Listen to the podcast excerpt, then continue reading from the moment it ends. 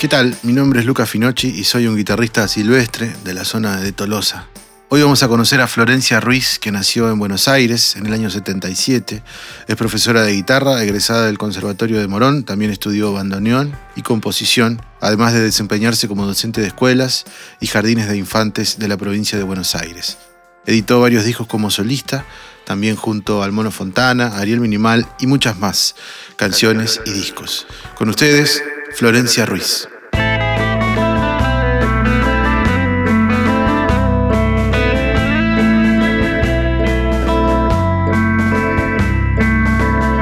esas son mis, mis premisas. Entiendo que, bueno, que yo tengo unas premisas muy hippies, ¿no? Yo, ¿no? Muy, muy alejadas de lo que es la música comercial. Y armaba, viste, acordes, sonoridades que a mí me gustaban y mi tío, que es kinesiólogo, él me decía cosas como, eso, ese acorde no existe, ¿no? Si yo lo estoy tocando.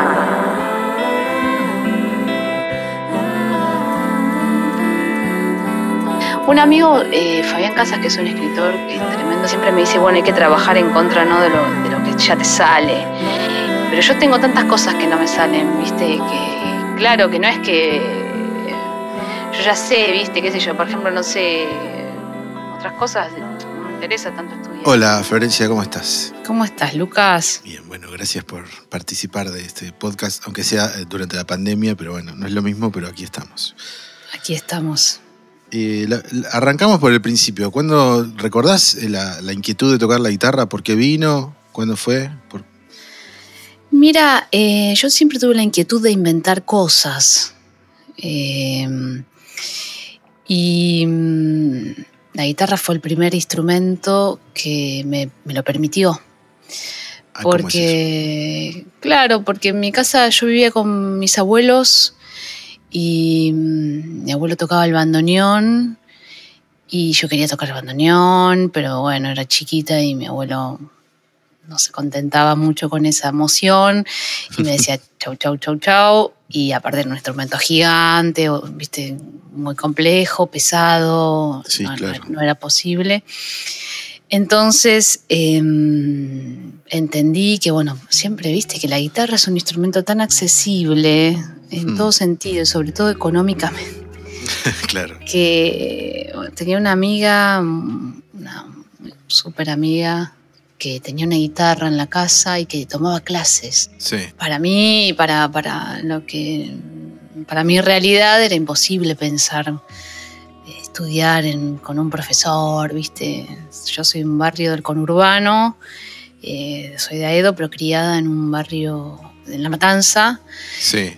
Y, mm, ¿viste? Esas cosas. em, No, se compraban cosas. Punto. no, más allá de eso es que, viste, hay, hay como una idiosincrasia, ¿no? De- Mm. que, que por suerte eso se derribó ahora. O sea, no, no me quiero ir por las ramas, pero, pero bueno, cuando yo era chica, eh, mediados de los ochentas, un poco más, eh, no, no, no, no se pensaba mucho en, bueno, hacer algo que te guste, viste. Claro.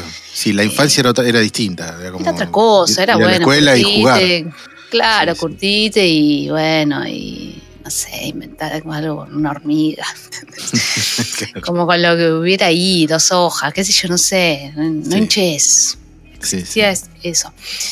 Entonces, bueno, em, mi tío tocaba la guitarra y a veces cuando eh, podía visitar esa otra casa de, abuelos, digamos, del otro lado, y bueno, yo agarraba la guitarra y, armaba, viste, acordes, sonoridades que a mí me gustaban. Y mi tío, que es kinesiólogo, le mando un saludo, pero que bueno, él me decía cosas como eso, ese acorde no existe, ¿no? Claro, sí, sí. Y yo le decía, sí, yo, lo, si yo lo estoy tocando, digamos. Es cierto que yo tenía nueve años, ocho años, la edad que tiene mi hijo ahora, ponele, que, que también es medio, yo era medio así, medio como, como es Julián, así, medio rebelde. Y yo le decía, no, no, esto existe, ¿cómo no va a existir? Mira, tran, tran. Y él me mostraba esas revistitas de, no, el acorde es, el de fa es así, el de do es así, el de fa no te va a salir, bueno, esas cosas, ¿no? Como la condena. Sí, sí. Y, y bueno, después un tiempo más tarde, no, no puedo decirte ¿Y cuándo. te acordás, pero- perdón, que te, te- te- freno, pero te acordás cuando hacías esos acordes?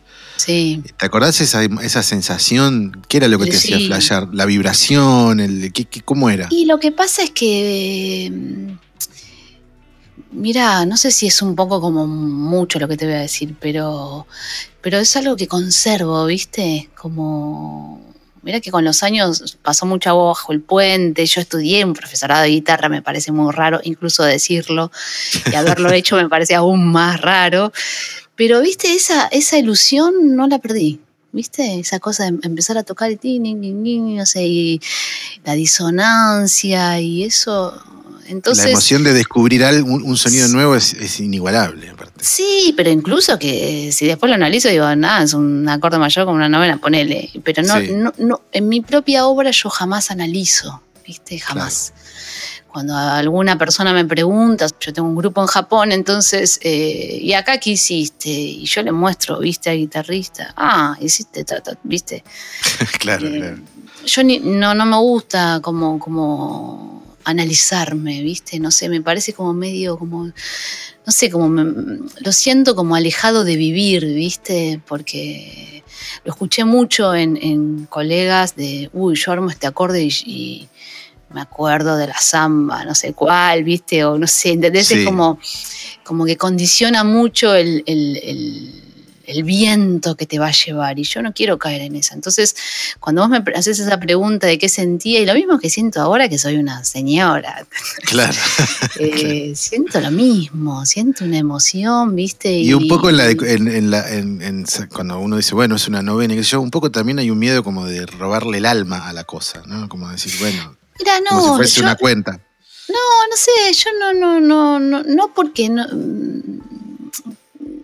De verdad pienso que, que, que, es, que son cosas que están más arriba de una, ¿viste? Y, de, y de- incluso de la mente, ¿no? Mm. Eh, no, no. Para mí la obra, la canción o lo que vos fue- vayas a componer eh, es, es todo corazón. ¿Entendés? Entonces Claro. yo puedo escuchar cualquier cosa. Si me llega el corazón, ta, no me importa. ¿Entendés? No me importa nada. Eh, una melodía buena, viste, es el alma de una canción. Eh, lo demás es, diría el gordo masa, es todo billutería, ¿no? Entonces, Claro.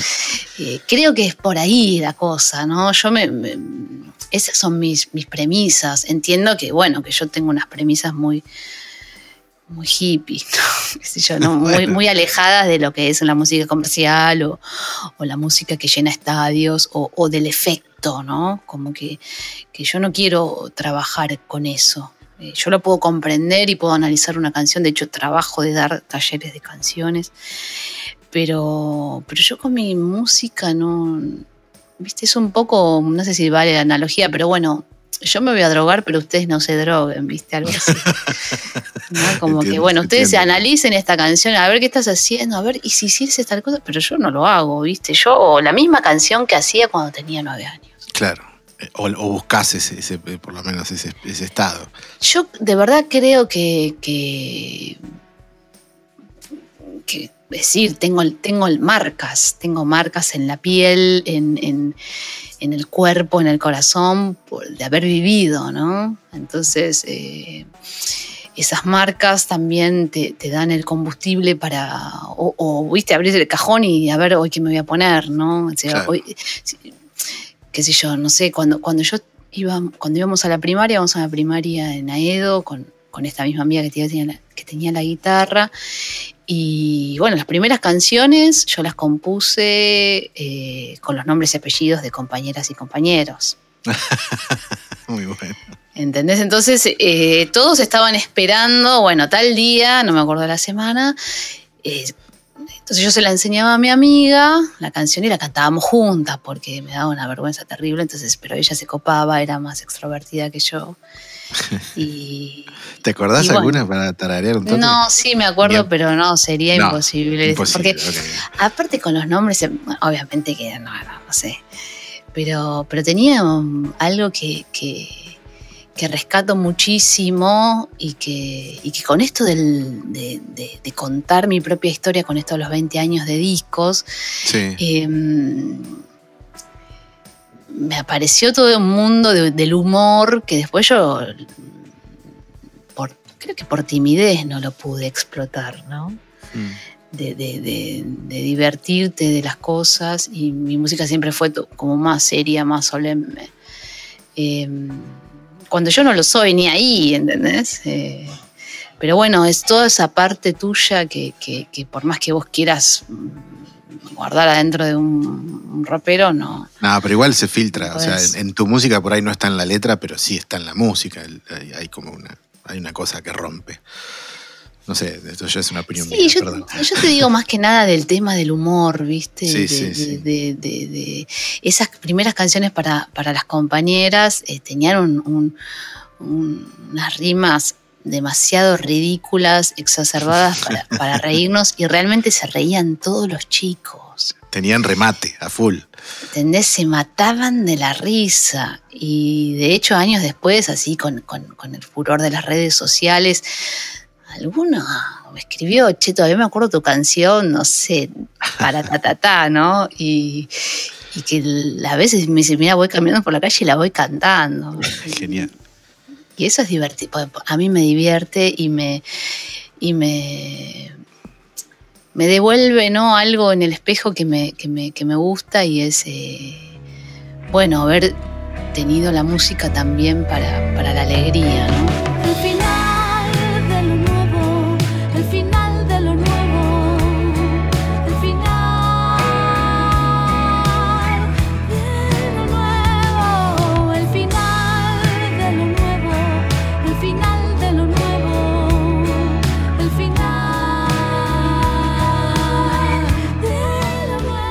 Después de esa, de esa etapa con la guitarra de tu amiga y con la guitarra de tu tío, ¿cómo llega tu primera guitarra? Mm, Bueno, creo que mi hermano, yo tengo un hermano mayor eh, que nos llevamos muy poco tiempo y entonces somos muy pegados. Mi hermano Federico tiene una pizzería en el oeste, en Los. Pagos. Sí, sí, sí, muy grande. Así que mm, me alegro estar lejos de eso porque estaría pesando unos 200 kilos. Pero bueno, y la pedimos, la guitarra, más o menos llorábamos, implor- nada, bueno, no nos daba mucha bola y un día llegó una guitarrita de tamaño chiquito y, y bueno, para mí fue como la puerta a, a la libertad, ¿viste? Al deseo total, porque, bueno, una casa con, con, con varios niñes, digamos, eh, la guitarra mucho no sobrevivió y tenía por momentos tres cuerdas, dos cuerdas, Claro, eh, claro. cuatro, ¿viste? Y de repente un día ni te ¿Pero era podía de esas de juguete o era una de tipo chiquita de esas de no, Andrés no, no, no, no, no, Casa Núñez no, sería algún cosa no sé. Sí, una, una guitarrita. Sí, sí, sí, pero, pero no, no, de juguete no, era una guitarra, pero bueno, eh, muy difícil de tocar porque dura, viste, y como, como, bueno, la verdad que es triste tener una guitarra así porque no te permite, ¿no? Eh, como que no te da ganas. Vos vas, Te vas a la guitarra, mucho. claro, te frustran porque vos decís, no puedo, no me dan los dedos. Pero bueno, la guitarra sirvió, eh, cumplió con su misión y, y yo empecé a componer un montón. Empecé a componer, a componer, a componer. Era la época del rec play con el grabadorcito, con un, Con un doble casetera. con un doble casetera. Y bueno, y tenía ahí mi casetito. eh, y, y bueno, inventaba mi- mi- mis canciones bastante punks. Pero no punks en el sentido que, podemos conocer ahora, sino breves, viste, como muy, muy cortito y al pie y ya. eh, oscuras, ¿no? Bien oscuras. Y, Y bueno, y me armé mi primer cassette con un montón de canciones que tenía acumulado y el otro lado. Y, y estaba re contenta, viste, con eso. Claro. Que, que- que- que lo hacía sola y lo tenía para mí, no lo compartía con nadie, porque Bueno, pero tenías tu disco, era tu disco. tenía mi disco, sí, sí, sí, lo tengo y lo considero un tesoro total, ¿no? ¿Lo tenés todavía? Sí, por ahí lo tengo. Sí, sí, Qué sí. No lo escuché, no lo escuché. Hace mucho que no lo escucho, pero, pero sí, sí, lo tengo y, y te digo la verdad, eh, viste, siento que, que, que- es como una especie, viste, como de piedra mágica, ¿no? que, me- que está ahí latiendo y que, y que, bueno, que mi misión de alguna manera es no, es no dejar caer, viste, todo eso. Que, que, que, que a pesar de que, bueno, que esto que sabemos que es el tiempo y que te va poniendo en otras instancias y resolviendo otras situaciones de la vida, bueno, esa pasión y, ese amor no, no, no caigan, no, no mueran, siga. Claro. Buscar ese nivel de intensidad que por ahí a esa edad es natural y fluye todo el tiempo y después se hace complicado. Sí, sí, sí, supongo que depende, qué sé yo, hoy mi hijo tenía una clase de música por, por online y bueno, y qué sé yo, para él es natural todo, tener esto, tener aquello, tener lo otro, haber ido a no sé dónde, haber escuchado a no sé quién, o mi mamá es amiga de, ¿entendés? Sí. Eh, entonces, bueno, me parece que, que- que también el origen condiciona un poco de, bueno, uy, cuando tuve tal cosa, ¿no? claro, Cuando- claro. eh, no sé cómo será la vida de él, siempre trabajo para que sea la mejor vida, pero, pero bueno, creo que, que a veces, viste, esa, esa instancia de, de- de- de ir como pasando vallas, eh, está buenísimo.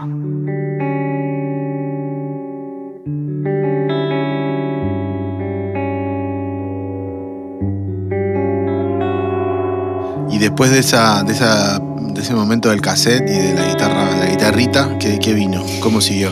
Bueno, eh, también la guitarra, eh, yo la amo, ¿viste? Es mi instrumento y, y- y- y por mi, mi condición así de persona tímida y para adentro, a mí me- siempre me vino bien, ¿no? Abrazarla y tenerla ahí, qué sé yo. Em, pero a mí me hubiese gustado tocar el piano, ¿viste? ¿Entendés? Pues es un instrumento súper completo.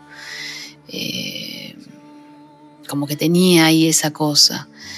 Eh, pero bueno, cuando me di cuenta que la música estaba ahí, que yo no podía esquivar eso, que iba a ser para siempre, que había nacido, viste, con eso. eh, así como te, como quizás vos lo escuchás con oídos de qué bueno, yo también a veces, eh, aún hoy lo vivo con cierta culpa, viste, como que. Como si fuese una maldición.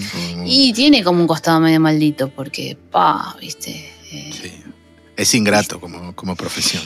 y tiene mucha, sí, sí, sí, sí, sí. La música en sí toda, ¿no? Porque no podés pensar en una sola cosa. Bueno, ir a tocar o componer, o, digamos, es todo, es un combo. Em, pero cuando entendí eso, eh, agarré la bici y me fui al conservatorio de Morón y mm, me anoté en la carrera de guitarra porque, bueno, era el instrumento que yo tenía, piano no Claro. iba a tener nunca, así que iba a ser una tortura doble. Sí. Y me anoté y justo fue un año, el único año que en el conservatorio tomaron examen de ingreso. Entonces eh, tomaron un examen que ahora, muchos años después, entendí de qué se trataba, que era, bueno, tocaba un acorde, bueno, cantame notas de, de- de esto. Yo no sabía ni lo que era un acorde ni nada. Digamos, yo componía mis cosas, pero no, no, no tenía, no sabía nada, ¿viste? Inventaba lo, que yo quería, ¿viste? Y, incluso, bueno, ahora a veces hago un acorde así perfecto, mayor o menor, pero en general ni siquiera nunca trabajé con eso, ¿viste? Entonces estaba totalmente des- perdida, ¿no? Desorientada. Eh, pero bueno, con la suerte que entré. Porque me anoté tipo el último Bien. día, el último ser que... ¿Y qué fue lo que descubriste después? Que se fijaban si afinabas y más o menos estabas Bueno, un poco... Sí, esto de, de, bueno, a ver, cantame varias notas de esto, a ver, canta, tocaban una melodía y, y cantala, pero bueno, intervalos, ¿no? Como le iban tocando pam, pam, de acá, de acá, ya viste cosas. Eh, repetí esto, no sé, no eran cosas tan complejas, pero eh, bueno, no sé si yo como docente estoy de acuerdo con eso, ¿no? Con- Claro, con- creo que no, creo que no estoy de acuerdo. Entonces, bueno, pero a mí me salvó, porque si no, yo no hubiese entrado, si hubiese sido por, por orden de llegadas, nunca hubiera entrado. Entonces, eh, bueno, empecé mi historia ahí, eh, con, con la suerte, un gol de media cancha que tuve, que fue mi maestro de guitarra, que se llama Eduardo Percosi, y que era mi maestro de música en la escuela. Ah, mira. En la escuela secundaria yo tuve, teníamos música primer año y segundo año, y él había sido el, el profesor, y mm, él era como una- la estrella del conservatorio, y, y los primeros años son duros porque hay 10 minutos de instrumento, 20, 15 Oh, es bastante duro, entonces eh, él tenía 78 alumnos y alumnas y no, no, bueno, ta, ta, ta, no sé cómo fue, un enroque, no sé qué, bla, bla, bla, bla, entré.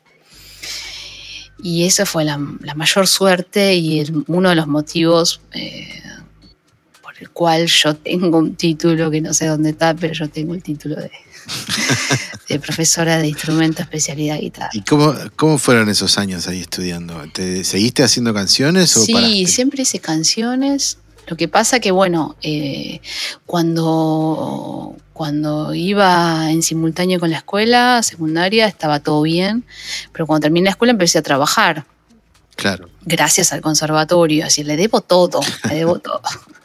Soy una devota. Pero bueno, eh, para, para, para mí es, un, es eso que te digo, es como, es, es la libertad, porque vos decís, bueno, a ver, ¿qué hay que hacer? ¿Hay que ir a laburar? Bueno, dale, ¿qué, qué hora hay que levantarse? A las 6 de la mañana, a las 5, bueno, pa, te levantás, vas, laburás, volvés, tenés tu, tu plata, tus cosas, ¿no? Eh, y aprendí mucho trabajando, aprendí muchísimo. Lo que pasa es que ya no tenía más tiempo para componer. ¿De qué trabajabas ahí? Maestra de música, Claro.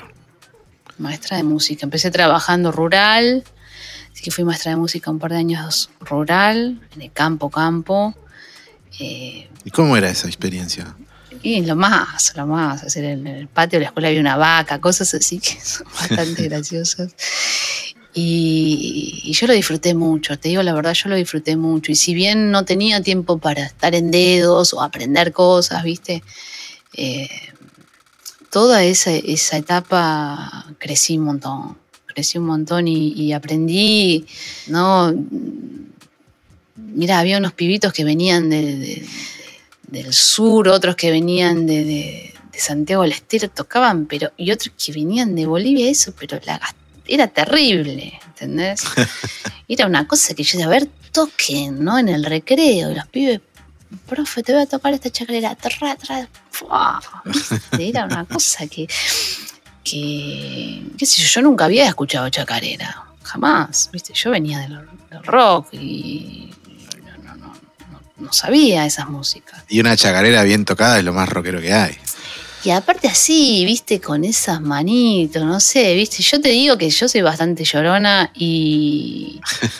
Claro, porque qué sé yo, no sé, eso, los pibes laburaban y con, no sé, un pibe con el primer sueldo me, me regaló un monederito que todavía lo tengo, viste, así cosas así que, que bueno, que creo que, que, que a mí me marcaron mucho, ¿no? Eh, que me, verdaderamente yo aprendía más de lo que enseñaba. Así que, pero bueno, por suerte eh, el conservatorio también me dio una, una, como, viste, el conservatorio es como una isla medio perversa en algún punto, ¿no? Como, como que mm, el único tiempo que estaba bueno es el tiempo que vos estás con tu instrumento. Lo demás, mm, medio Claro, misterio. sí, sí. Y, y bueno, el camino hay un montón. ¿Quién dice que el camino es ir al conservatorio? A mí me vino bien porque me organizó todo, Ni hablar. organizaba todo. Y aparte pudiste ir en la Eh, bici y anotarte, o sea que era como algo. Y era gratis. Sí, por eso. Y es para cualquiera, ¿entendés? Y si vos estudiás, eh, avanzás, ¿entendés? Entonces, bueno, yo entiendo que hay cabezas que no, que no van para, no pueden ser encerradas ahí. Yo sí, porque, viste, soy bastante sumisa, tengo como, no sé, soy paciente, viste, digo, bueno, este año no puedo tocar esto, bueno, el año que viene o el otro, te va como proyectando, es más una película, viste, no hay tanto la foto, ya quiero una selfie con no sé quién, no, si vos decís, bueno, pará, ya va a llegar tal cosa, ¿no? Claro.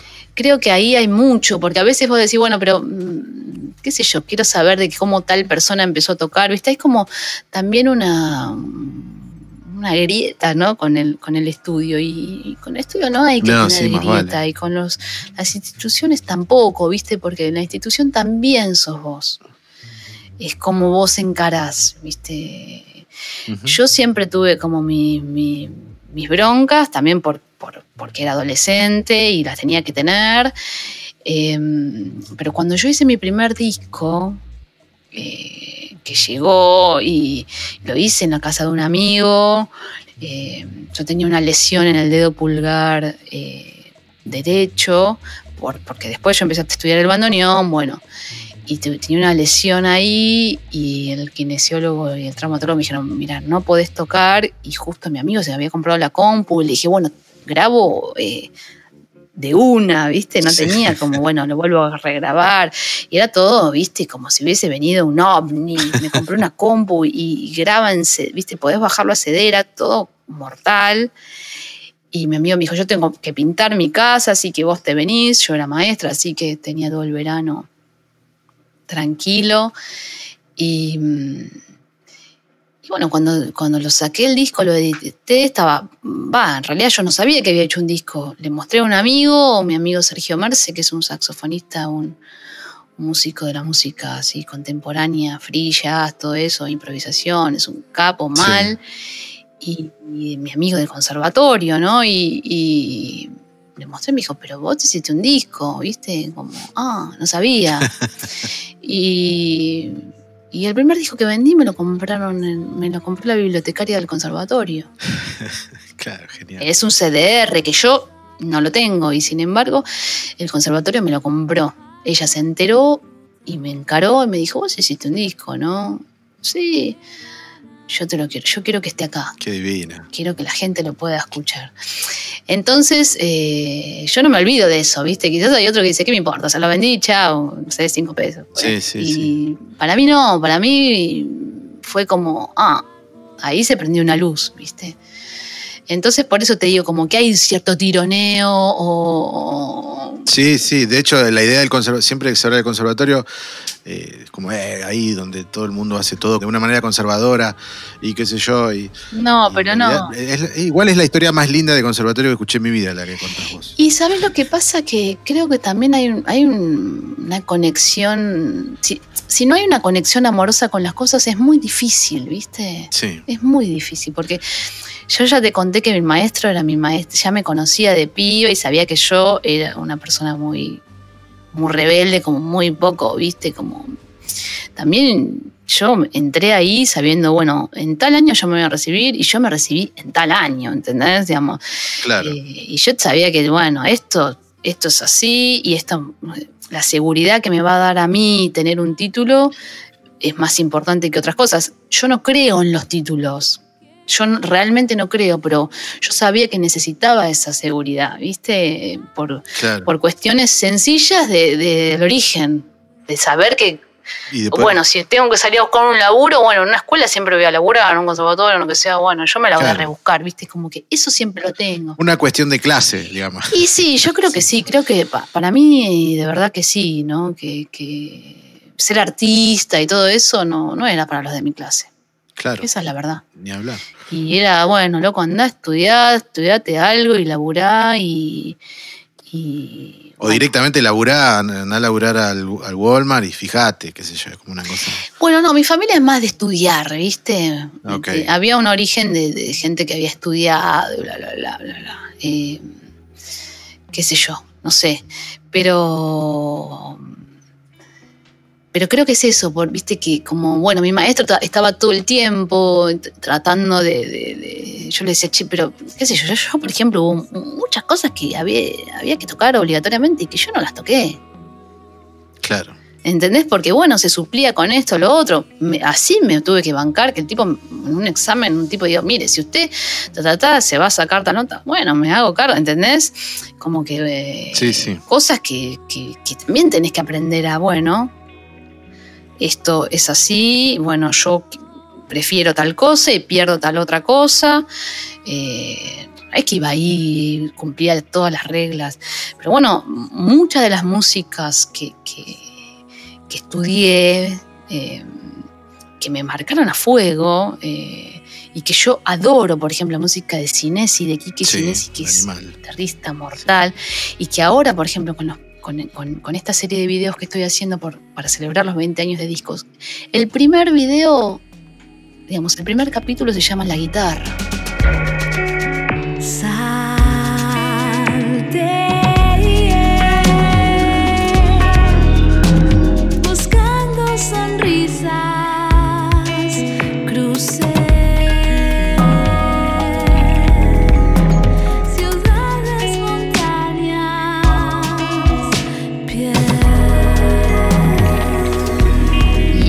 Yo eh, tuve la suerte tremenda de, de- de- hacerme amiga de Quique, porque a él le gustó mi música. Bueno, fue toda una vuelta así de la vida de hace años. Y, y esa persona y su música a mí me salvaron, ¿entendés? Porque yo tocaba esa música de este tipo y, y aprendía un montón y me conectaba con un montón de cosas. Y bueno, y qué sé yo, el conservatorio no, no me gustaba, pero. ¿Qué bueno. importa? Te sirvió un montón. Por eso te digo que no es tan así, que tenés que ir y tenés que hacer lo que esa vieja te dice. Si vos querés, Claro. ¿entendés? Y vos, pues mire, señora, mm, ¿a usted qué le parece? Porque si hacemos, no sé, eh, qué sé yo, hay cosas que no aprendí nunca, eh, electroacústica, me acuerdo de cosas de, que- de un maestro que, que realmente nos reíamos un montón, porque yo hay cosas que, que no entiendo y que no voy a entender nunca, ¿viste? Por mi propia eh, limitación, ¿no? Y, el tipo se moría de la risa, ¿no? Como- Por eso también es que eh, eh, es un poco, viste, vos eh, trabajar para que eso no sea tan complejo, ¿no? Claro. Y ahí, perdón, es- vuelvo a las guitarras. En, en ese momento Sí. en el conservatorio, ¿qué, guitarra tenías para estudiar? ¿La de siempre? Tuve una guitarra que la tengo y con la que compongo todo, que me ayudó a comprar mi abuelo, eh, mi abuelo bandoneonista, que bueno, ya falleció hace unos años, pero cuando yo tuve el viaje de egresados, mi abuelo me dio plata Sí. y le dije, abuelo, no me la gasté, pero necesito comprar una guitarra. Y bueno, era la de época del uno a uno. Y compré una guitarra china, criolla china, muy mala, pero muy cómoda. Eh, y bueno, hice toda la carrera con ese instrumento y, ya cuando estaba bastante avanzada, mi maestro me, me ayudaba y me hacía unas cartas mortales ahí y una semana antes me prestaban una guitarra buena al conservatorio y yo estudiaba una semana o dos, tres días, depende de la suerte que tuviera, y rendía con esa guitarra. Y recién el último año de conservatorio trabajé dos turnos en un jardín Sí. Y un- con un turno eh, ahorré para, para comprarme mi guitarra. Y la, primera guitarra buena que tuve, que es esta, la, Tresini, em,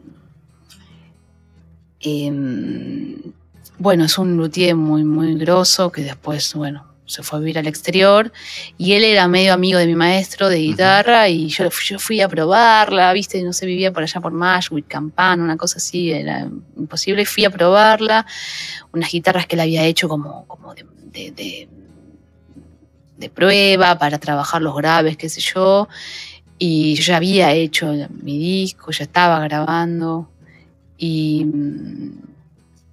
y bueno, y no, no entendía, ¿viste? Porque todo te llena la cabeza, no, fíjate esto, fíjate lo otro, da Gómez, el otro, ra, ra. Y qué sé yo, estaba como abrumada y cuando fui ahí dije, qué sé yo, no sé. Sí, sí, sí. Y un día estoy en mi casa, ahí en Aedo, y, mm, timbre en cualquier hora, viste, las 8 de la noche, qué sé yo, y era mi maestro de guitarra. Rarísimo. Rarísimo. ¿Cómo te va a tocar la, viste? Que yo Un poco de miedo. Y sí, me dio miedo porque me- tengo este recuerdo que no sé si es así, viste, que la memoria te hace sus triquiñuelas, pero mm, la puerta te- tiene un vidrio, ¿no? Entonces justo pasó un auto, es una esquina, y él se vio gigante, una sombra gigante. Me dijo, Eduardo, ¿qué? Y Yo dije, ¿qué pasó, no? Y me dice, mira, me, me tengo que ir a dar clase, no sé qué, me tengo que ir a no sé dónde. Estaba así. Me dice, discúlpame, pero Oscar me dice que por favor tengas esta guitarra y que la pruebes. Y bueno, me mató porque Claro. ya, ya era de noche, me puse a tocar y dije, bueno, ¿sabés que esta es mi guitarra? La tengo que No, claro. comprar. Y salía 800 pesos, 800 dólares. Claro. Y, y bueno, toda una escena bastante bizarra de, para pagársela, porque bueno, se la tenía que pagar una suegra que bueno, tenía unos temas de salud así de memoria y de cosas. Así que bueno, y tenía que viajar hasta Belgrano, que ya, viste, eh, para mí, yo no- nunca venía a Capital, no, no sabía lo que era. Claro. Así que bueno, eh, la tengo ahí. Eh, recién el año pasado me dediqué a arreglarla y hacerle cosas así, bajarla y tenerla, viste, como a punto. Y bueno, fue la que usé en este video que te digo que grabé con Cinesi. Ujú. Y bueno, la quiero un montón esa guitarra, eh, pero siempre seguí poniendo con la otra, con la de 100 pesos. Eh, ¿Te acordás de la marca? ¿Qué? Una Yamaha, ¿eh? Sí, no, no, es una guitarra china que no sé, nunca nadie la conoció. No sé cómo se pronuncia, pero se escribe Sae An, An como. Han, Sae Han, algo así. Ah, Han. China, China, ok. Chinísima. China en chino, perfecto. Eh, y después, ¿ahí ya tenías la inquietud de la guitarra eléctrica o, vino después? No, mira, la guitarra eléctrica. eh, la guitarra eléctrica vino eh, antes de esta, de mi Teresini. Cuando cumplí 20 años, un novio me regaló mi guitarra eléctrica. Digamos, yo tuve dos novios, se lo tengo que confesar. Uno primero y después el otro con el que me casé y bueno. Y todas esas cosas. Y ese novio eh, me regaló mi primera guitarra eléctrica, que la tengo, que es una. Es una Epiphone coreana. eh, creo que es del 89, Les Paul es. Les Paul. Son buenas, son muy buenas. Sí, sí, sí, sí. Incluso eh, ahora hace poco que pensé, bueno, cuando pase todo esto de la pandemia voy a voy a pedirle a Galazo a ver si, si me ayuda para para tunearla un poco, ¿viste? Para sacarla a la cancha, porque qué sé yo, quedó ahí, ¿no? Quedó ahí como lo mismo, como un como un gesto de dale. Claro. Eh, la verdad que sí, eso tampoco Un gran regalo de tu novio, la verdad. Sí, sí, aparte, bueno, no quiero entrar ahí, porque es terrible. Porque, y sí, pues lo echaron del laburo y me, y me compró la guitarra. No, tremendo. Así que sí, así que sí, la verdad que no sé dónde estará, pero de acá le mando un, saludo, porque bueno, eh, yo nunca estudié guitarra eléctrica, jamás. Pero siempre sentí que era ahí, viste la cosa. Como que, ah, eh, como mi instancia, mi- mi- yo tenía que tocar eléctrica, viste. Claro. Como que era por ahí. Así que... ¿Y tenías algún ampli ahí o, o- o después tuviste un ampli? Tenía un ampli, un crate, Ah. que también todavía lo tengo, chiquitito. Que, Bueno, también bastante, son bastante buenas, creo. Chiquitito, sí, no sé si tendrá 15, 10 watts, no, no sé bien. Sí, pero siempre anduvo medio, viste, medio maleta, metiendo ruido. y bueno, después ya, eh, también trabajando, me compré un, un, un Fender valvular, que es el Deluxe, creo que se llama. Que ahí ya te vas un poquito a Narnia, ¿no? Con el, es otra cosa. Sí, sí, sí, sí, sí, sí. Ya ahí empecé a tener, ya era, eh, ah, ta. Ya ahí tenía algo que estaba bueno. Así que, pero bueno, nunca fui eh, compradora, ¿viste? Todo esto te estoy hablando de pasó, pasaron muchos años entre una cosa y otra. Como que sabías lo que necesitabas y cuando podías te lo comprabas y punto. Sí, nunca, un pedal, no, eso que es, ¿viste? Como tal, no. como- Nunca no te Yo- enganchaba. sí, la patilla, la patilla. No, no me. Y ahora, ahora. problema, es un no. problema. No, no, no, no. No, yo, imagínate que todos los años viajo a Japón y, y a veces viene, no sé, el año pasado que vino un chabón a, a ofrecerme sus amplificadores, viste, era, era una, te digo que un amigo me dice, mira, yo tendría que haber filmado esto, pero no lo filmé por respeto a vos. y bueno, y yo se le acepté el amplificador. Y, y- Sí. y después, bueno, es todo muy japonés, tenía que mandar una carta, qué sé yo, y nunca la mandé. y siempre me olvido. Es más, cada dos por que me acuerdo digo, ¡pah! La carta de esos chabones. Pues Aparte para el- para el amplificadores que le- italianos Ah, que el tipo traía, viste. Otra vez también me ofrecieron un Roland y yo no, ¿y cómo me lo llevo? Viste, no, no. Y bueno, no quiero hablar de eso porque parece que, uy, me vinieron a, a dar un asado completo, la parrilla. com- no, aparte todos los que escuchan que son fanáticos de los equipos y los pedales se van a querer morir. Sí, les pido perdón, les pido perdón. Pero bueno, yo ya les conté de dónde vengo. Está bien, ya quedó claro, ya quedó claro. Y Eh, después, Ya quedó claro, ¿no? ¿cuándo aparece la- esa hermosa guitarra que tenés, la eléctrica? Mira, eh, claro, bueno, después por suerte eh, apareció una guitarra mortal, mortal, porque después, eh, cuando ya presenté el segundo disco, eh, me armé una banda con mi hermano Andrés y Nacho, un amigo, y otro amigo Iván, y mi amigo histórico José Aguilar, que es mi amigo histórico de, del oeste, y es un pianista tremendo, qué sé yo. Y mm, él, ta- él también tocaba con Leo García, en una época mortal de Leo, que, viste, bueno, siempre es mortal Leo García. Es Sí, es un genio. un terrible guitarrista. Ese sí que toca, Sí, toca. sí, sí. Y bueno, y ahí me di cuenta que mi guitarra me quedaba medio maleta, ¿viste? Que, que no respondía, que tenía cosas. Y bueno, yo siempre toqué guitarra y ampli, no tenía, nunca, nunca trabajé con pedal. Y empezando a hablar así con una persona, otra persona, otra persona, entendí que, pa, la Yamaha SG podría ser un, un camino para mí. Sí. Entonces compramos primero una Yamaha SG, eh, creo que del 81, para Nacho, para el guitarrista tocaba con nosotros, y la viola era mortal, pero era, pero era una Esas, nave. esas Yamahas son increíbles, están buenísimas. Y bueno, y justo buscando algo, no sé qué, veo que un pibe está vendiendo una del 76. Y, y no me acuerdo cuánta, cuánto plata la vendía, pero le dije, bueno, dale, bueno, le hablé, viste, así como medio, medio con unas, palabras mágicas esas de, no sé qué, bueno, cuestión que chabón me dio el mail, bueno, hablé con él, lo llamé a la casa. eh, bueno, dale, te vendo la viola. Ponele que la vendía. Te voy a tirar una cifra, cinco mil pesos, no sé, no sé cuánto lo vendía. Y bueno, está bien, te lo dejo cuatro mil, no sé qué. Y yo no tenía esa plata, pero dije, no, pero esto para. Esto viola, bla, bla, bla. Entonces Sí.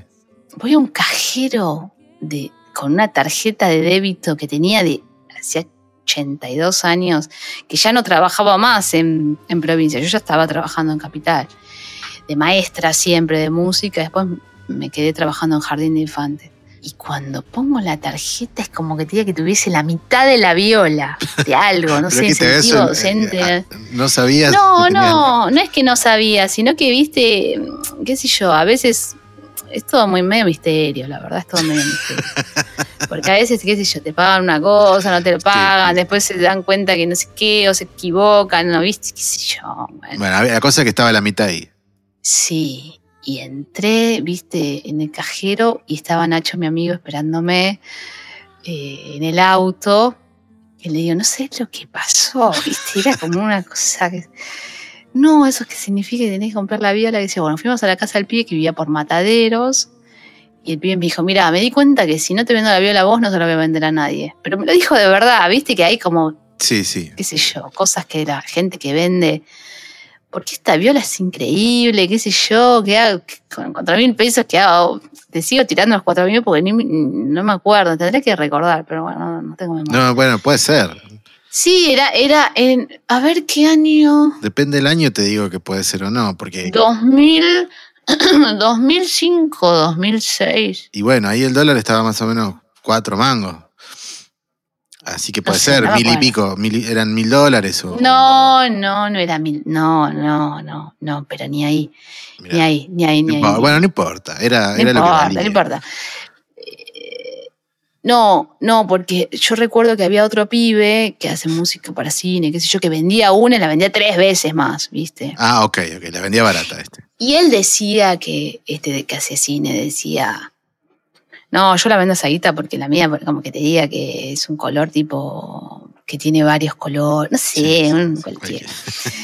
Y bueno, yo realmente que, viste, esa viola era mortal. Y ahí, claro, ya empe- me armé mi combo, que era con mi equipo y esa viola. Y en ese momento empezaron a aparecer unos pedales que me, que me trajo Andrés de, de, de Cluster. Que son geniales. ¿Viste esos pedales? Sí, Sí, que son geniales. Y me trajo un par de pedales y bueno, le compré ahí eh, un, un overdrive El TC, el tsunami. el tsunami y, y dos más. Un compresor Sí. y el flanger. ¿Cómo se llamaba? El, hay uno que se llama Poolstar. Eh, No, ese no, ese creo que es extremo. Bueno, no importa. Cuestión Bueno. que eh, los otros dos, no sé, alguien me los pidió prestado o yo se los presté o no sé qué y nunca más los tuve. Y el overdrive aún hoy continúa Ese conmigo. pedal se pone y no se saca más. Es como. Es una maravilla. Claro, fue mi, mi, mi entrada a ese mundo, ¿no? Después los chicos de Sonomatic en su momento me dieron, eh, lo, mismo me, me- me regalaron pedales, la verdad que son increíbles esos pedales. Ahora cambiaron, no sé qué, se terminó la, la- la fábrica, no sé, cambió de nombre, no sé, perdón, no me acuerdo, pero eran increíbles y tengo también dos pedales de ellos. Tengo un trémolo y un delay. Después, previo a eso, que tuve o- algún otro pedalito ahí que vino y después ya, para terminar del tema de los pedales, eh, me compré alguno de Jorgito, de, ¿cómo se llama? De, de Docarbo. De Plug Edit. Sí, de Plugit. Sí, que son, también son muy, muy, buenos. buenos y de mi barrio, de Villa Luz Uriaga, así que eh, tengo que... Tengo que Yo le digo Plug Edit porque en su momento no, eh, no lo pronunciaba bien, pero es como decís vos, Plug Edit. No, no, no, decirle como quieras. Para mí son los pedales de Jorgito. Claro, claro. Y después los pibes de, de Dédalo me dijeron, bueno, ¿cuál querés, Flor? Y porque bueno, tienen ahí el espacio NAC, Sí, que es mortal, es espectacular para ir a, a probar cosas. Y bueno, y yo, bueno, me llevé un- el delay, la máquina del tiempo, porque. Y ese pedal es lo más. Así que ahora estoy tocando con, con la máquina del tiempo y nada más.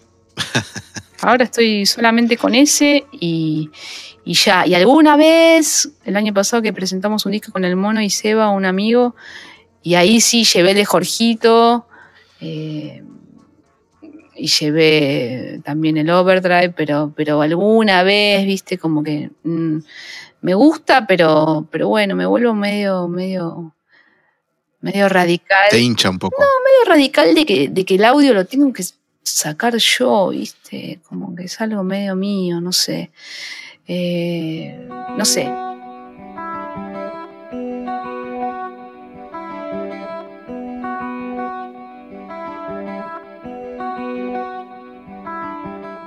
De todos modos, el año pasado en Japón compré en, un, en una tienda de segunda mano un, un flanger que está muy bueno, de, el común de voz.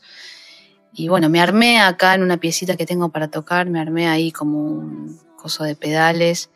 Pero bueno, la vida es bastante ingrata en ese sentido y no tengo tiempo para ver ese pedal, este otro, como que siempre estoy en otras, en otras eh, empresas. La vida tendría que venir con un asistente, sería bárbaro. Y no sé, más que nada, qué sé yo, es medio como remar contra la corriente. Un amigo, eh, Fabián Casas, que es un escritor eh, tremendo, siempre me dice, bueno, hay que trabajar en contra ¿no? de, lo, de lo que ya te sale. Pero yo tengo tantas cosas que no me salen, viste, que, Está bueno. que claro, que no es que eh, yo ya sé, viste, qué sé yo, por ejemplo, no sé, otras cosas, no me interesa tanto estudiar, pero, pero bueno, ahora estoy con rasguear, cosa que el conservatorio no te da. Sí. Eh, entonces estoy estudiando mucho eso, estoy estudiando muchas cuestiones de, de ritmo que es- seguramente son condimentos que yo no, no, no, no los voy a sacar así. Hola, ¿qué tal? Me puse este collar. ¿Entendés? Claro, claro. Eh, pero bueno, quiero, quiero poder, eh, por lo menos arañarle la puerta, ¿no? A, a- a esas nuevas eh, habitaciones.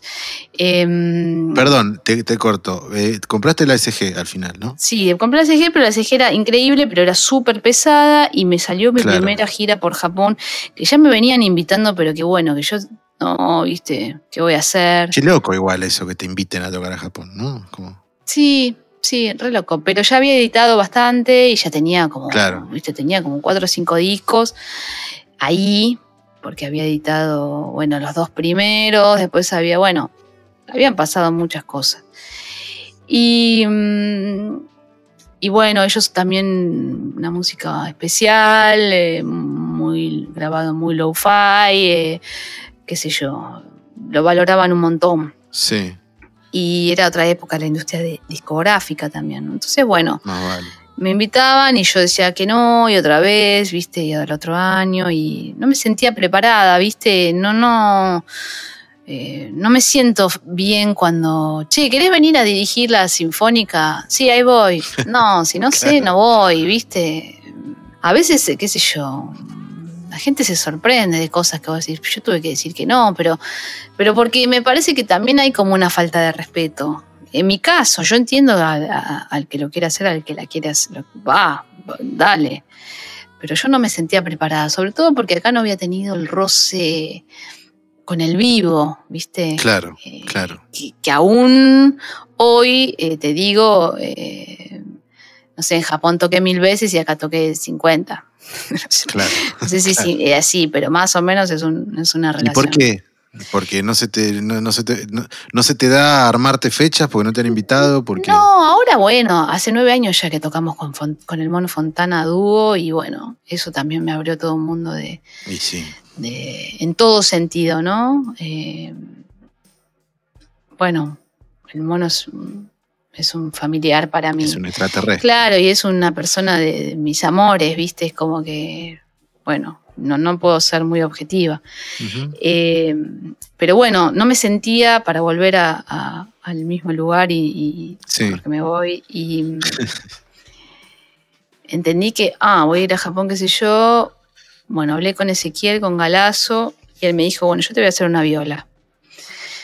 Y él ya le había hecho una viola Ariel minimal y una guitarra Lito Nevia, Sí. eh, una guitarra medio blusera cuadrada, una cosa así medio extraña, que Lito lo había visto como en un negro, no sé quién, que, perdón, pero no me sé ningún nombre, que tocaban blues así de manera que no se podía más, y tocaba con una guitarra así, que se había hecho con un, no sé, no sé si incluso con una lata. Con una sí. lata de aceite. Sí, sí, eran las primeras eléctricas. Entonces, bueno, Lito le encargó esa guitarra, bueno, después se le hizo un Ariel, que era increíble. Y bueno, me hizo a mí eh, mi primera galazo para poder viajar. Y la terminó un día y a los dos días me fui a Japón Uf, re jugado. con esa guitarra. Sí, sí, sí, sí, sí. Y bueno, y la verdad que era increíble porque tocaba en unos lugares realmente muy, muy altos. Un festival de mujeres del mundo, viste, había, no sé, una piba que tocaba el arpe cantaba de Inglaterra, una piba, qué sé yo, todo así, ¿no? La piba en el camarín me dice, ¿vos sos de Argentina? Sí. Ah, yo una vez toqué, ¿puede ser Teatro Colón? Claro, ok. Yo dije, chao, Sí, rajá. sí, yo sí, sí, sí. sí. Sí, puede ser. sí. Eh, bueno, bueno, como te dije antes, como está el vestido que, que tenés cu- cuando nacés, de quién sos, y bueno, y por más de que, bueno, la vida te vaya llevando por otros lugares, bueno, eso está, ¿no? Ni hablar. Y bueno, y yo lo, lo llevo por todos lados. Y a la vez no me, no me, no me, no me, no quiero decir que no me avergüenzo porque no, no, no es un tema de vergüenza, pero sino como que bueno, también es así, lo acepto, ¿no? Como que Claro. Yo estaba ahí y no, no estaba como, sí, me la rebanco. esta piba. No, yo estaba ahí como diciendo, "Yo, ¿qué hago? ¿Qué estoy haciendo Sí, acá? bueno. Claro, bueno, Claro, la viola me ayudaba porque me daba, me daba un charm importante. ni hablar. Pero bueno, tocaste después. Eso también pasó. No es que solo Sí, fui, me fui, sentía fuera de. No, no, no, no, no, toqué y toqué bien y, y incluso esa vez eh, toqué y, y sentí que sí, que estaba bien. estaba- yo estoy acá, y, pero está bien, está bien.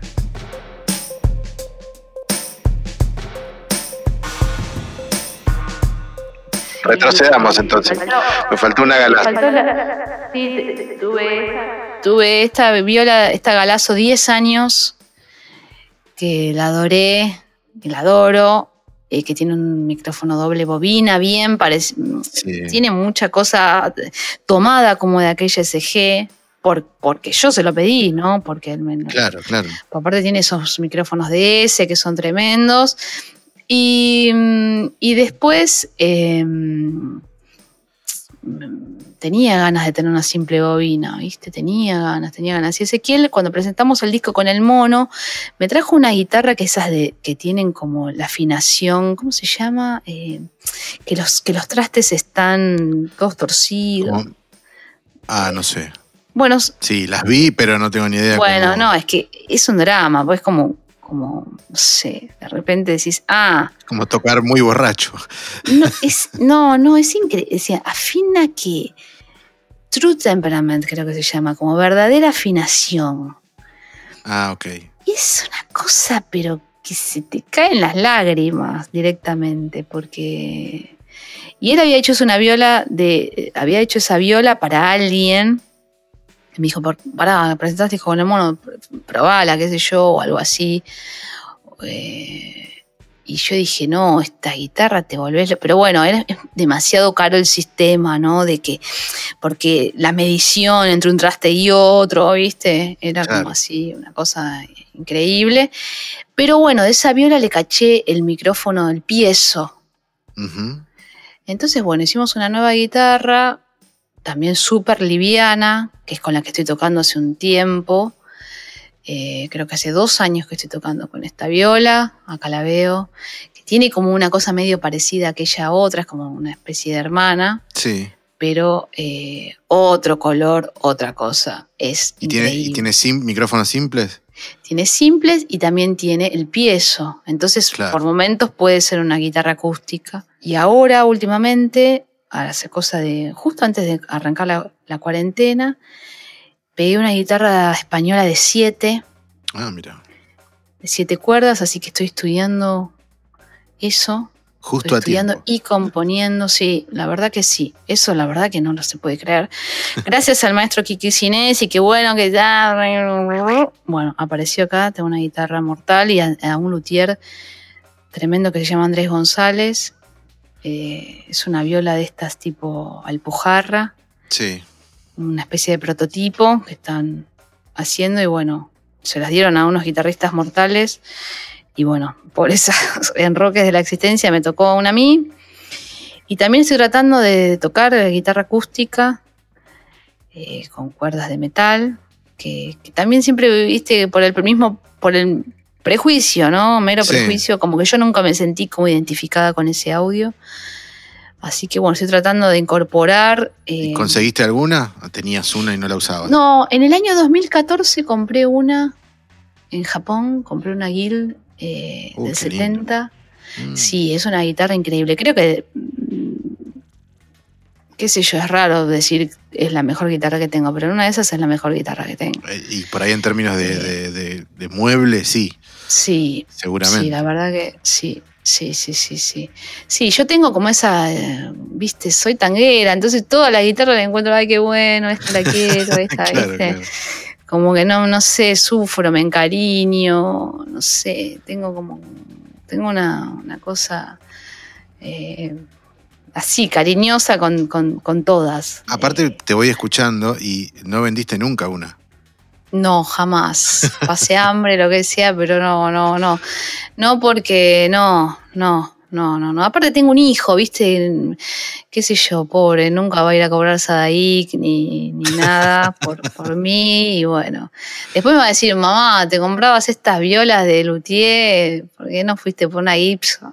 Claro, ¿esta quién se la vendo, mamá? Claro, supongo que bueno, llegará ese día. Bueno, pero, Pero- esas galazos que tenés vos valen cada vez No, ¿eh? son Te digo la verdad, Son- Ezequiel, entre es un una guitarra y otra, sí. eh, lo que aprendió, lo que aprendió. eh, nosotros tocamos con el mono, a veces hacemos un set que él toca la guitarra, pero el mono es un guitarrista, pero elevadísimo. Ah, es muy llamativo como toca, pero es una cosa que decís, ah. No puede ser, ¿viste? Tipo dibujito animado, te quedás con la mandíbula rebotando porque es una cosa insólita, eh, porque siempre lo ves a él atrás de los teclados, bueno, recordás su, su pasado en la batería, bla, bla, Claro. todo con esto, pero esto, esto son, bueno, y cuando vino esta viola me dijo, no, no, pero pará, esta viola, no, esto es, y es tremendo, como que tiene como, la verdad que esta guitarra es, es, eh, es de un nivel altísimo, altísimo, y me encanta comprar eh, industria nacional. Eso creo que es lo que también me, me siento bien, ¿viste? Creo que hay algo de, de, de- de- lo que vos podés transmitir, más allá de, de lo que suena tu música. Bueno, cuando escucho la música de alguien, ¿qué escucho? Bueno, a ver, escucho, me gusta la canción, bla, bla, bla, pero pa, pa, pa, pa, pa, Sí. ¿no? Eh, como que yo nunca me creí, viste, esa onda medio rockera, que hay que ser así o hay que ser asá o necesito modelo, viste, mi modelo siempre era, no sé, Teresa Parodi, qué sé yo. Claro. Yo no voy a hacer nunca un chamamé, pero ya la veía, viste, remar contra la corriente, ya a mí me bastaba. ¿Entendés?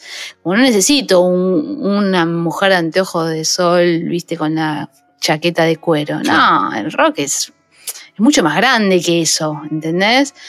Y bueno, y entonces por eso te digo, como que a mí me parece que está bueno también eh, eh, valorar el laburo que se hace acá, no sé, Galazo lo hace 24 de mi casa y, y es un capo, ¿no? Y deseo que mucha más gente en el mundo tenga guitarras de él como de... Sí, de hecho, ahora si querés una guitarra de él, tenés que esperar. Tenés que esperar.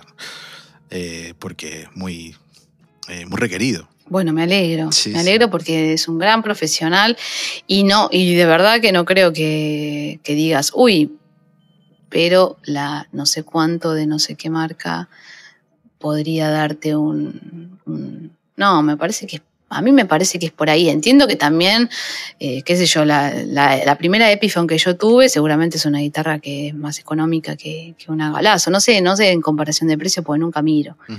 Pero, pero sí hay, hay algo de eso, ¿no? De, de- de- de- lo mismo que los pedales. A mí me gusta que sean pedales de, de acá. De acá, sí, ni hablar. Ni hablar. A mí me gusta, incluso me gustaría tener un ampli de acá. Todavía no, no me lo pude comprar. Pero a mí me gusta. hay- ahora están haciendo muy buenos. O sea, como que fueron mejorando un montón también, Sí, los amplis. bueno, estoy como at- atrás de eso, ¿viste? De poder armarme mi set de cosas eh, de acá, Está muy de bien. acá. Eh, bueno, ahora eh, sí voy con el cuestionario. La primera pregunta es, ¿qué sentís vos mientras estás tocando? Y, y libertad, es, mi- es la liberación para mí, ¿no? La liberación total. Perfecto. Eh, la otra pregunta es, si te digo eh, un referente de la guitarra o una referente, ¿quién, quién se te viene? Y María Gabriela Pumer, sin dudas. Genial. Uno, dos y tres. La amo, pero siempre la amé y bueno. Y a veces, ¿no? Eh, bueno, eso que te decía, ¿no? De verla y, uy, esta persona, ¿no? Siempre estudiando, siempre mejorando. Qué solvencia Estudiaba para mucho. tocar aparte, ¿no? Y lo justo, ¿entendés? Lo justo. ¿Para qué más? Y ella, ella es todo, todo, todo, todo luz, ¿no? Todo luz. No más. Eh, un consejo para, para otra guitarrista. Bueno, yo creo que, que hay un- una cosa que, que quizá, eh, no sé ahora cómo es la juventud en verdad, porque yo soy docente y, y escucho todo el tiempo chicas y chicos que tocan guitarra, pero bueno, estamos tan llenos de cosas, ¿no? Bombardeadas, bombardeados, que, que mm, no sé si es un consejo, pero, pero, pero bueno, la guitarra es tiempo, es estar, es conocerte como que ella te conozca, que vos la conozcas, que, que haya un, un, viste, una relación, un, un amor que, que, que, lo sostenga todo, ¿no? Entonces, si vos querés tocar una cosa, ahí sentate y estudiá a los 100 horas. Y si tenés tiempo y tenés la suerte de no tener que salir a laburar o de tener que criar a cinco pibes o no sé, o no sé lo que fuere, eh, bueno, dedicarle el tiempo y agradecerle también, porque hay algo, viste, medio dame, dame, dame, o, o, viste, esa cosa medio efímera y a mí me parece que es algo lo opuesto, ¿no? Como absolutamente profundo, ¿no? y, y- y creo que ahí está el secreto de que de que la cosa avance, ¿no? De que, no sé, a a mí me pasa muchas veces me, que me bajoneo por algo y, y si puedo tocar la guitarra ya lo otro se, se relativiza, ¿viste? No me, no me, no, no me pasa lo mismo, ¿entendés? Es como que un día que pude estudiar eh, es un día que valió la pena. A estudiar, chiques. Bueno, A estudiar, a estudiar. Aparte hay tantas cosas, tantas cosas para estudiar. Si ves que quisieras estudiar, no sé, la guitarra en la cumbia, podés. Si quieres estudiar bolero, podés. Si querés estudiar vos sola. y ahora, en tu a- casa. a- claro, ni siquiera tenés que ir a un profe, porque con YouTube se puede. o sea, supongo que sí, nunca busqué nada, pero supongo que debe haber de todo. Hay de todo, sí. sí. Igual la, la experiencia del profe siempre es, es importante también, ¿no? Y sí, la verdad que sí. Es un vínculo lindo. La verdad que sí. Yo nunca fui a profe de guitarra, pero sí, lo recomiendo. Bueno, la última te la agrego que la agregué para cambiar un poco, que es cuál es tu pedal favorito, si tenés alguno. Y creo que este, la máquina del tiempo. Creo que sí. eh, pero no soy un- una experta, ni mucho menos. No importa, no, no y, importa. y después hay un montón de, de colores que me encantan, ¿no? Pero creo que ese tiene como una síntesis copada. Es fino, es delicado, eh, está bien hecho. No, sí, lo quiero mucho ese. Genial. Bueno, muchas gracias, Flor, por, por todo este rato. Ah, a ti, a ti. Pe- Espero no haberte. Al final te digo, tendría que haber agarrado la viola y hacer un tango. Pero bueno, vos me preguntaste. hecho de mí.